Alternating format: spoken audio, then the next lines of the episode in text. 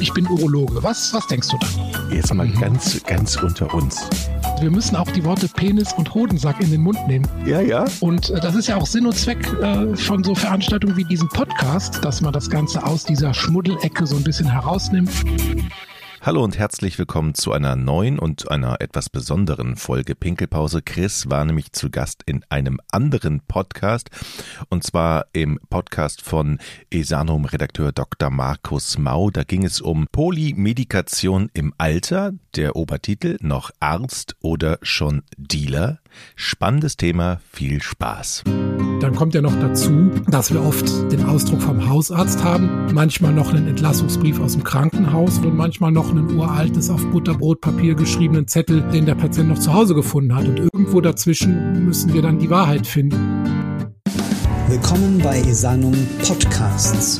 Mein Name ist Dr. Markus Mau. Abonnieren Sie meinen Podcast über die gängigen Podcast-Apps oder finden Sie mich auf esanum.de. Gerade viele ältere Patientinnen und Patienten leiden in der urologischen Praxis und nicht nur da unter einer Reihe von Komorbiditäten. Denken wir nur mal an Adipositas, Hypertonie oder auch an die altbekannte Hypercholesterinämie. Was solche Erkrankungen erster Linie mit sich bringen, ein buntes Sammelsurium an Medikamenten, die ebenso bunt miteinander wechselwirken können.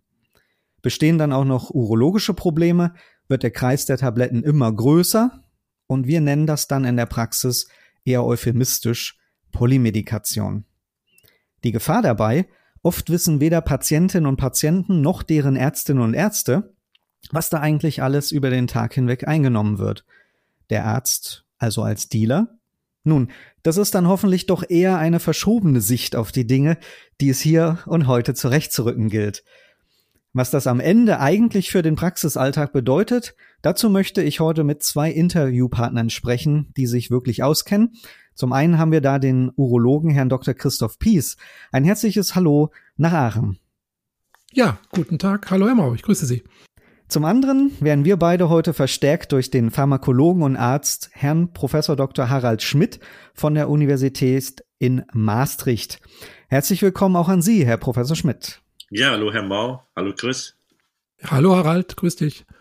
So, damit wir drei im Gespräch ein bisschen den Überblick behalten, habe ich mir überlegt, dass wir das heute so machen. Ich stelle die Frage und wir werfen dann immer erstmal einen Blick kurz auf die Praxis, was dann der Herr Dr. Pies abdecken wird. Und anschließend sehen wir uns dann nochmal die pharmakologische Sichtweise an. Gut, dann würde ich sagen, starten wir auch gleich. Und die erste Frage, die ich mir für heute überlegt habe, ist, was ist denn eigentlich Polymedikation? Ab wann hört man besser auf zu zählen? Ja, wenn die Frage zunächst an mich geht, dann kann ich ähm, sagen, dass also Polymedikation, wenn man fragt, was ist das, das ist normal eigentlich. Also es ist ja fast schon äh, gängig. Es gibt keine festgelegte Definition. Man sagt so drei bis fünf Medikamente. Wer, wer mehr als äh, diese Anzahl einnimmt, ist definitionsgemäß schon äh, polymediziert. Und das ist ja schon die Mehrheit aller Patienten, die wir tagtäglich sehen. Also äh, drei Medikamente ist ja fast schon üblich. Und ab wann hört man besser auf zu zählen? Ähm, besser hört man da schon auf zu zählen, denn wenn man sich bewusst macht, was an Interaktionen rein statistisch zwischen diesen äh, Medikamenten möglich ist, da wird einem als versorgender Arzt tatsächlich Angst und Bange. Also da ist man tatsächlich in so einem Zwiespalt zwischen der Angst, den Patienten nicht richtig zu versorgen und dem Unwissen darüber, was diese ähm, Wechselwirkungen, die potenziell auftreten können, mit dem Betroffenen machen können. Also da ist ein großes Feld an Unsicherheit, was sich auftut. Dann wollen wir doch mal hören, was die Pharmakologie vielleicht unter Polymedikation versteht. Naja, es ist schon im Grunde genommen die Anzahl der Arzneimittel, die gleichzeitig eingenommen wird und äh, ab wo man dann jetzt von Poly, also von viel spricht, das ist im Grunde genommen äh, ja äh, eine, eine Abmachung. Äh, da gibt es auch keine feste Grenze. Äh, man weiß aber, dass etwa fünf Millionen aller Versicherten äh, fünf oder mehr Arzneistoffe gleichzeitig einnehmen und äh, 600.000 Patienten sogar gleichzeitig zehn oder noch mehr Arzneimittel. Und dass da dann natürlich Wechselwirkungen auftreten, das ist klar. Und die Angst davor ist auch begründet, weil bis zu zehn Prozent aller Aufnahmen im Krankenhaus beruhen auf Arzneimittelnebenwirkungen. Und in Deutschland sterben jedes Jahr bis zu 30.000 Menschen durch Nebenwirkungen bei dieser Multimedikation. Und das sind fast zehnmal so viele, wie jährlich durch Unfälle im Straßenverkehr zu Tode kommen. Also wir sprechen hier nicht über eine Trivialität. Das sind in der Tat äh, beeindruckende Zahlen, würde ich sagen. Aber in, inwieweit kann man denn als Arzt oder Ärztin überhaupt den Anspruch haben wollen, alle Wechselwirkungen zu beachten? Geht das überhaupt, Herr Dr. Pies? Ähm, das geht unter den jetzigen Bedingungen hm, ganz, ganz schwer, denn wir müssen ja die Medikamente, wenn der Patient die Praxis betritt, irgendwie aufnehmen. Das ist leider noch nicht in elektronischer Form äh, möglich oder gegeben, sondern das heißt, man muss oft händisch immer noch die, die Medikamente, die der Patient nimmt, aufnehmen. Das kann die äh, Mitarbeiterin vorne an der Anmeldung oft gar nicht gewährleisten, weil da einfach zu viel Betrieb ist. Das heißt, man muss dafür extra eine Mitarbeiterin ähm, dann frei haben dafür oder man muss es selbst machen, was bei bis zu zehn Medikamenten dann auch oft mühsam ist und muss dann eigentlich auch, wenn man was Neues verordnet, diese Medikamente mit einem Wechselwirkungscheck, wenn man das nicht präsent hat, na klar, die wichtigsten äh, Ausschlusskriterien hat man als Urologe dann präsent, aber es gibt natürlich auch Unmengen an Medikamenten. Ähm, also rein statistisch, wenn man zehn Medikamente nimmt, sind 45 Interaktionen äh, möglich. Das heißt also, diese Wechselwirkung kann man nicht alle parat haben. Da muss man dann online einen Wechselwirkungscheck parallel laufen lassen. Und im normalen Praxisbetrieb ist das eigentlich nicht praktikabel. Und dann kommt ja noch dazu, dass wir oft, ähm, sagen wir mal, das, den Ausdruck vom Hausarzt haben, der der Patient mitbringt manchmal noch einen Entlassungsbrief aus dem Krankenhaus, wo dann andere Medikamente, Wirkstoffe, Handelsnamen drauf sind und manchmal noch ein uraltes auf Butterbrotpapier geschriebenen Zettel, ähm, den der Patient noch zu Hause gefunden hat. Und irgendwo dazwischen müssen wir dann die Wahrheit finden. Also wir sind von diesem bundeseinheitlichen Medikationsplan, der ja vor fünf Jahren eingeführt wurde, leider immer noch meilenweit entfernt im Alltag. Inwieweit können denn da die Pharmakologinnen und Pharmakologen vielleicht auch unterstützen? Gibt es da auch ein Format, so Kitteltaschenformat, wo der Arzt schnell nachschauen kann? Nee, so unmöglich. Also die äh, Pharmakologen, vor allem die klinischen Pharmakologen der Uni Heidelberg und Uni Mannheim, die haben eigentlich einen sehr guten Medikationsplan entwickelt, weil der jetzige hat auch noch den Nachteil, dass der vielleicht den Arzt ganz gut informiert, was der Patient nimmt, aber nicht den Patienten. Und der Patient sollte ja auch wissen, was er eigentlich nimmt und warum er es nimmt. Ich bin ja auch Apotheker und meine Frau bestätigt mir, dass eigentlich äh, die Patienten sehr oft gar nicht wissen, was sie da einnehmen, zu welchem Zweck und warum dies und warum das. Und das fördert natürlich ähm, Medikationsfehler, Doppeleinnahmen, dass man was nicht eingenommen wird. Dann wird statt, äh, hat man es einmal vergessen, dann wird es zweimal eingenommen und so weiter. Und das führt alles zu dieser Unsicherheit. Aber aus, sagen wir mal, gesundheitspolitischer Sicht, der größte Fehler, der eigentlich gemacht wurde, ist, dass diese Medikationspläne nicht in die Hand gegeben wurde, der eigentlich, wo wirklich alles integriert wird, wo sämtliche Verschreibungen von allen Ärzten, von allen Hausärzten plus dem, was der Patient sich selber noch an Arzneimitteln, äh, nicht rezeptpflichtigen Arzneimitteln kauft, integriert wird, nämlich in der Stammapotheke. Eigentlich wären die Apotheke der ideale Punkt, wo das alles integriert würde. Und natürlich müsste das dann ein elektronischer äh, Medikationsplan sein, den dann aber auch der Patient versteht. Und da hakt es eben komplett. Ich nehme an, im Moment fühlt sich der Hausarzt verantwortlich, der Facharzt würde auch gerne ein bisschen was zu beitragen. Jeder macht so ein bisschen was, aber keiner macht es richtig im Moment. Nun haben wir ja auch gerade schon gesprochen, äh, irgendwo liegt die Wahrheit zwischen Zettelwirtschaft und elektronischem Medikationsplan. Aber wie weit sind wir denn eigentlich in der Praxis jetzt nach fünf Jahren? Null. Ja, ganz am Anfang. Ne? Also seit fünf Jahren gibt es den elektronischen oder den einheitlich, bundeseinheitlichen Medikationsplan seit 2016. Mittlerweile nutzt den etwa jeder vierte Patient, was ja eine katastrophale Quote ist. Und ähm, der hat immer noch, wenn er nicht stetig vom Hausarzt aktualisiert wird, alle drei Monate, eine Fehlerquote von über 50 Prozent. Ja, der Harald hat das in seinem Buch Gehalt statt behandelt auch sehr schön geschildert. Es ist, sind auch noch viele Türen für Missverständnisse offen. Also es steht zum Beispiel dann Mo, wo der Patient oft nicht weiß, ist das morgens oder Montag? Mi, ist das mittags oder Mittwoch? Also es ist tatsächlich bisher noch hm, immer noch so, dass das wirklich nicht flächendeckend gut gelöst ist und dass auch dieses Integrieren neuer Medikamente, Wechselwirkungscheck, ständig auf dem aktuellen Stand halten.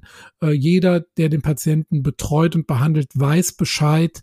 Das ist immer noch äh, nicht ähm, kommen natürlich noch die, die äh, Privatsphärenbedenken des Patienten hinzu, dass er also vielleicht auch nicht alle Medikamente im äh, Medikationsplan freigibt, weil er nicht möchte, dass jeder weiß, dass er Antidepressiva nimmt oder dass er ein Potenzmittel braucht oder ja, das kommt natürlich noch hinzu dass dann teilweise auch äh, oder Eigenmedikationen verschwiegen werden und dadurch bleibt dieser Medikationsplan immer noch lückenhaft und fehleranfällig. Ja, und diese Medikationsanalyse, das ist ja wirklich ein Vorgang, der dauert, wenn man das gründlich macht, etwa eine Dreiviertelstunde. Also selbst ein Profi, der hierin ausgebildet ist, braucht dafür eine Dreiviertelstunde, weil, wie der Chris schon sagte, theoretisch gibt's ja Tausende von Interaktionen, wenn man zehn äh, Arzneimittel nimmt, aber äh, davon sind ja nicht alle relevant. Und dann muss man sich eben ganz genau überlegen, welche von den vielen, vielen möglichen Interaktionen sind jetzt wirklich gesundheitlich relevant, welche Alternativen gibt es, kann man ein Arzneimittel weglassen, kann man eins austauschen, wo diese Wechselwirkung nicht passiert.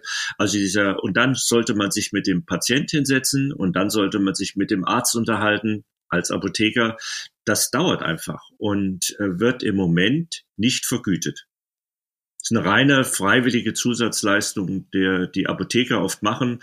Und bei den Ärzten passt es auch, da wird's vergütet, aber äh, es passt auch nicht richtig in den Ablauf einer Praxis rein. Das kann ich zu 100 Prozent bestätigen. Gut, dann würde ich sagen, äh, kommen wir zu unserem nächsten Thema, was wir eigentlich auch schon mal kurz angesprochen haben. Es geht um die Compliance bei Polymedikation. Inwieweit wird denn wirklich geschluckt, was auf den Tisch kommt? Oder welche Probleme ergeben sich auch dabei? Gerade wenn wir jetzt daran denken, Medikamente ähm, werden ja manchmal auch in der Apotheke durch andere Präparate ersetzt, die vielleicht etwas anders aussehen, aber die gleiche Wirkung haben. Herr Dr. Pies. Ja, da habe ich da habe ich mich so ein bisschen schlau gemacht im Vorfeld und das ist tatsächlich verheerend. Auch hier wieder die Zahlen. Nur jeder 16. Patient äh, hält sich exakt an seinen Medikationsplan. Also das muss man sich mal vorstellen. Das heißt also, wir gehen ja immer davon aus, wenn wir was verschreiben, dass das auch so genommen wird, wie man es ähm, verordnet. Also zu der Zeit, in der Dosierung, äh, mit der äh, über dieses Zeitintervall wie empfohlen. Aber das ist in der Praxis tatsächlich wirklich de facto nicht der Fall. Also jeder 16. Patient, das ist ja praktisch, niemand hält sich wirklich an seinen Medikationsplan, aber auch verständlich, denn alleine schon durch die Leitlinien bedingt, also hm, hat auch Harald in seinem Buch beschrieben, wenn beispielsweise man sich an die Leitlinie Herzinsuffizienz hält, muss der Patient vier Medikamente bekommen. Oder äh, generell über alle Leitlinien hinweg sind es im Schnitt drei Medikamente, die empfohlen werden für jede Indikation und das dann noch in unterschiedlichen Dosierungen und zu unterschiedlichen Zeitintervallen. Manches wird vor dem Essen, zum Essen, nach dem Essen genommen, zu bestimmten Zeitintervallen. Es muss vorher eine Nüchternheit oder hinterher erfolgen. Also all diese kleinen Faktoren, die führen dann dazu, dass das in der Praxis faktisch nicht mehr umsetzbar ist, diese ganzen Kombinationen an Medikamenten. Und dadurch haben wir halt diesen ganz, ganz schlechte ähm, Compliance von Seiten der Patienten. Und dann hören wir natürlich in der Praxis auch immer den Spruch, ich bin ja nicht so für Medikamente. Und dann wird eigenhändig auch vieles äh, abgesetzt nach dem Motto, weniger ist mehr. Was sehr gefährlich ist.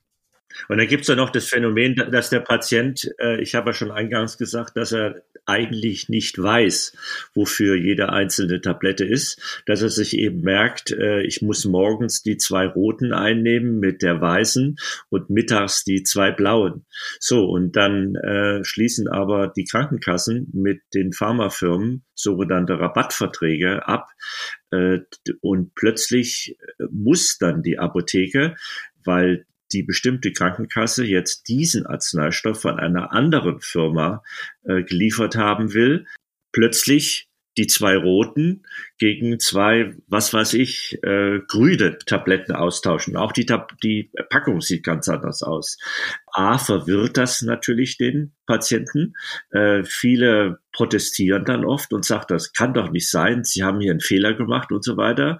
Ähm, aber das trägt natürlich zur Verunsicherung äh, der Patienten oder Verwirrung bei. Dann kann ich dann wiederum noch ergänzen, diese Patienten kommen dann nach, nachdem sie in der Apotheke waren und die andersfarbige Packung, die andersfarbige Pille bekommen haben, wieder zurück in die Praxis und stehen dann an der Anmeldung und sagen, ich möchte aber das haben in der Farbe, wie ich es immer hatte. Und dann müssen wir wiederum argumentieren, warum wir jetzt nicht ein Out-Idem-Kreuz setzen, sondern dass die äh, laut Rabattvertrag das günstigere, jetzt andersfarbige Präparat herausgegeben werden muss. Also in dem Zusammenhang muss ich auch sagen, ist so eins meiner, meiner Lieblingsthemen immer äh, schon seit langer Zeit. OTC und Naturheilkunde-Präparate, das sind ja Dinge, die sich dem Arzt und der Ärztin in ihrer Verordnung komplett entziehen. Die Patienten sagen einfach nicht, was sie zusätzlich einnehmen und das bietet ja noch weitere äh, Gefahren, die man gar nicht abschätzen kann als Arzt oder Ärztin. Richtig, Herr Dr. Pies? Ja, genau. Also da war ich tatsächlich auch lange Jahre sehr naiv, habe also bei allen Selbstmedikationen, OTC-Präparaten immer gesagt, ja, ja, können Sie zusätzlich nehmen, ja, ja, ist ja kein Problem. Ne? So hat man sich nicht drum gekümmert als Arzt, sondern man hat nur die wirklichen verschreibungspflichtigen Medikamente im Auge gehabt. Da musste ich auch dazu lernen, dass auch Selbstmedikation nicht ohne ist. Ähm, nehmen das zunehmend wahr, aber auch das wird ja selbst bei dem Projekt ADAM, das ist so ein Projekt Anwendung für digital unterstütztes Arzneimittelmanagement, werden die Verordnungen aller Ärzte berücksichtigt, aber auch noch nicht die Selbstmedikation. Also das ist immer noch so eine, so eine äh, Blackbox, die dann immer noch dazukommt. Da gibt es sicher aus Sicht der Pharmakologie noch weitere Ansätze, richtig, Herr Professor Schmidt? Ja, ich kann so ein paar Beispiele nennen. Es gibt äh, pflanzliche Arzneimittel, da ist zum Beispiel das äh, Johanniskraut äh, das Paradebeispiel. Das wird gerne verschrieben oder genommen. Man kann es ja auch sich selber kaufen. Bei so leichten depressiven Verstimmungen und Depressionen ist auch leicht wirksam, ist aber eins der Präparate, die mit vielen, vielen anderen Arzneimittel Wechselwirkungen eintritt. Ich könnte mal kurz erklären, welche Arten von Wechselwirkungen es überhaupt gibt. Aber in dem Fall äh, beeinflusst Johanniskraut den, den Stoffwechsel, ähm, also wie andere Arzneimittel abgebaut werden im Körper, äh, ziemlich dramatisch. Und aufgefallen ist das zum Beispiel, weil die, der, der Abbau der, der Antibabypille beschleunigt wird. Wenn also Frauen die Antibabypille genommen haben und gleichzeitig Johanniskrautpräparate, dann wurde die Pille in der Leber schneller abgebaut. Das heißt, hat nicht so wirksame Blutspiegel äh, erreicht und dadurch sind Schwangerschaften aufgetreten. Jetzt kann man natürlich sagen, Schwangerschaft ist jetzt nicht unbedingt äh, ein, eine, eine Krankheit, aber ist sicherlich ungewollt in dem Fall gewesen. Aber es gibt auch andere Interaktionen, die sind dann mehr so physikalisch. Also wenn man, es gibt zum Beispiel einige Arzneimittel, die sollte man nicht zusammen mit Milchprodukten oder mit Milch einnehmen, sondern wirklich mit Wasser. Das ist sowieso generell zu empfehlen. Aber es gibt eine, einige Antibiotika, die binden wunderbar an das Kalzium und was noch so alles in der Milch enthalten ist äh, und äh, bleiben dann auch daran gebunden und werden nicht aufgenommen. Also so kann man ein Antibiotikum völlig wirkungslos machen. Oder man nimmt zum Beispiel einen äh, Blutverdünner ein, weil man zum Beispiel eine künstliche Herzklappe hatte, äh, hat oder äh, ein Patient ist nach einem Schlaganfall oder Herzinfarkt und äh, nimmt dann ein scheinbar harmloses Kopfschmerzmittel ein, das dann als eine Nebenwirkung aber auch zu Blutungen führen kann. Und dann kann es zu dramatischen Blutungen kommen. Und das äh, da denkt natürlich ein Patient überhaupt nicht dran. Was hat Blutverdünner mit einer Kopfschmerztablette zu tun? Und äh, ein Wechselwirkungscheck würde das natürlich, ja, da gehen alle roten Lichter an bei dieser Kombination zum Beispiel.